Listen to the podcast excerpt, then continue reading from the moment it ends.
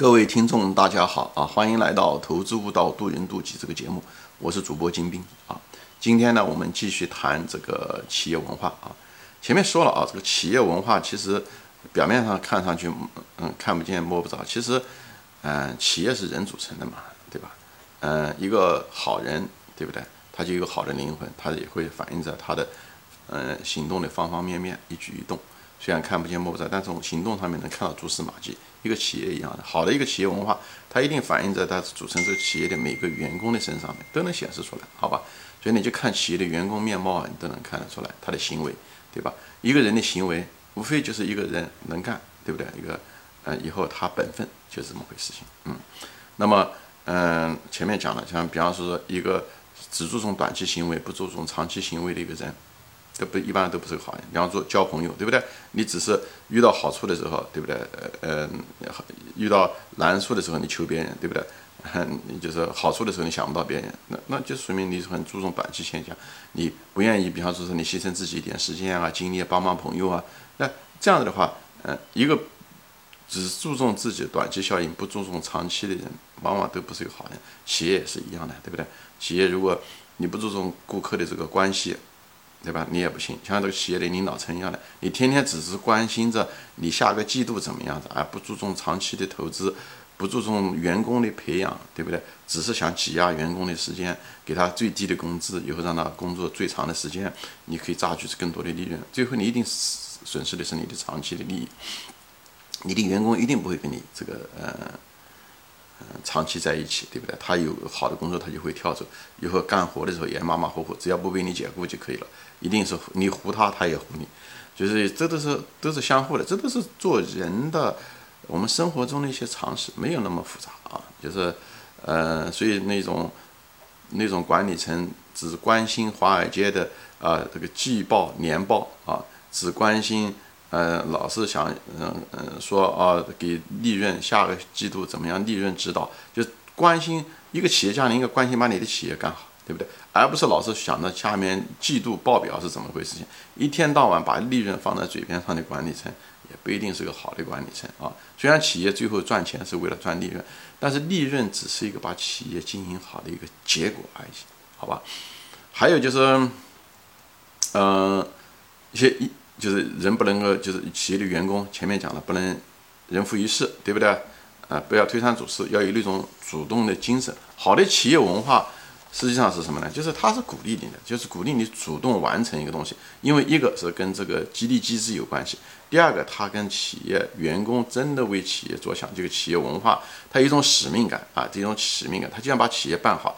所以这种使命感又渗透到每个人的骨子里面，又跟每个人的利益。有相关，跟你的薪水、跟你的报酬、跟你将来在企业的提拔等等都有关系的时候，每个员工都有那种奔头的时候，如果这个企业文化又能够跟他的业务、跟他的组织能够结合在一起，就非常好。所以，往往好的企业文化，一个就是员工嘛，他本人做事情也比较认真啊。当然了，企业往往是雇了这样的人，就是在招聘的过程中的时候就雇了这种比较认真、比较有责任感。比较有自我的驱动力，就是讲，你教一件事情不是被动的做事情，呃，那像算盘珠这样的拨一下子动一下，它不是这样的，呃，它不是那种被动的那种人人格，呃，他选企业中选的时候就选这样的有主动性的人，在筛选过程中就选这样的人，以后呢，这样子的话，企业在这方面就管理上面就不花那么大的精力，懂吧？他不像要天天盯着你，一个被动型的一个人的时候。管理成本是很高的，所以企业在筛选的过程中的时候，它好的企业文化，它会选好的人、好的经理。好的经理可能就是主动型的人，那么他下面雇人的时候也会雇一个主动型的人，就是这样。他一种使命感，想把事情做好。往往这种人他很也很在意职业的发展啊，他愿意在这个公司中随着公司的成长，他慢慢的工资水平不断的提高，哎，通过自己的努力，对不对？通过自己的提高以后。企业提高了，他也提高了，因为他同时给企业做出更大的贡献，是这样的一个互动的一个过程。因为都明白，都觉得这个没天底下没有免费的这个嗯午餐，有这种想法的人，他才能把事情做好。而且最主要是他还有一种就是呢，要认真，对不对？而且这种还要不断的喜欢创新。一个用讲白了就是用心，就像曹德旺说的，就用心。你做什么事情，你是个生产一个呃呃嗯嗯流水线上的一个人，你也会用心，你也会把事情做的质量做得好，而且你也可能还想到怎么样的提提高这个操作的一个流程，对吧？这也是一种创新。那技术创新嘛，大家都明白，对不对？能够通过一些很小的细节，能发生一些很重要的东西。制度上面也可以创新，对不对？合理化建议啊，等等这些东西，这个东西都反馈，这个东西都会无形中增加企业的竞争力。无论是在技术上的竞争力、生产程序上的竞争力、销售管理、物流上面，都靠只要人每个人用心就可以。那么人为什么要用心？他一定有使命感。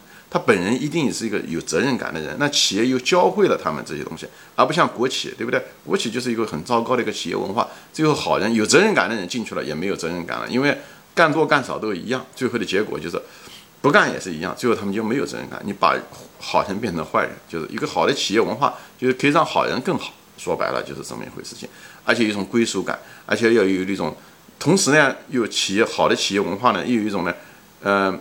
又让你竞争，就让你不断的要不断的竞争，要不断的提高。内部也有竞争，也有激励机制，也有淘汰制。同时呢，又有温情，就超过金钱的有温情。比方说说对员工啊，对不对？他不把他当成一个机器人，对不对？他生活上有什么问题啊？企业都照顾他家属啊，等等啊，经常也请企业的家属来到企业来啊，对不对？参加各种各样的聚会啊，以后知道，呃，你的先生，你的。呃嗯，在公司里面在具体做什么，企业怎么样做，以后工资福利一定是也是不错的，就是不会最大限度的企业主不会最大限度的减少成本，怎么样的减少员工或者是减少他们的工资来增加利润的那种喜欢把年报看得很重，把嗯夏季的利润占了很多人，他一定会牺牲很多的不该牺牲的利益，也就是很多牺牲了压榨了员工的利益，最后员工就。干事的热情越来越低，最后产品质量越来越差，哎，销售就最后就反映着各种方方面面都会出现，好吧？所以呢，但是同时呢，虽然本分对不对？同时又竞争，就是末，比方说说一些末位的这种淘汰制啊，对不对？你做的不好，就就就不要，对不对？企业好的企业，我们只留那些能干的人、想干事情的人啊。你如果是想混饭吃的人，那你对不对？那你就找那种企业文化。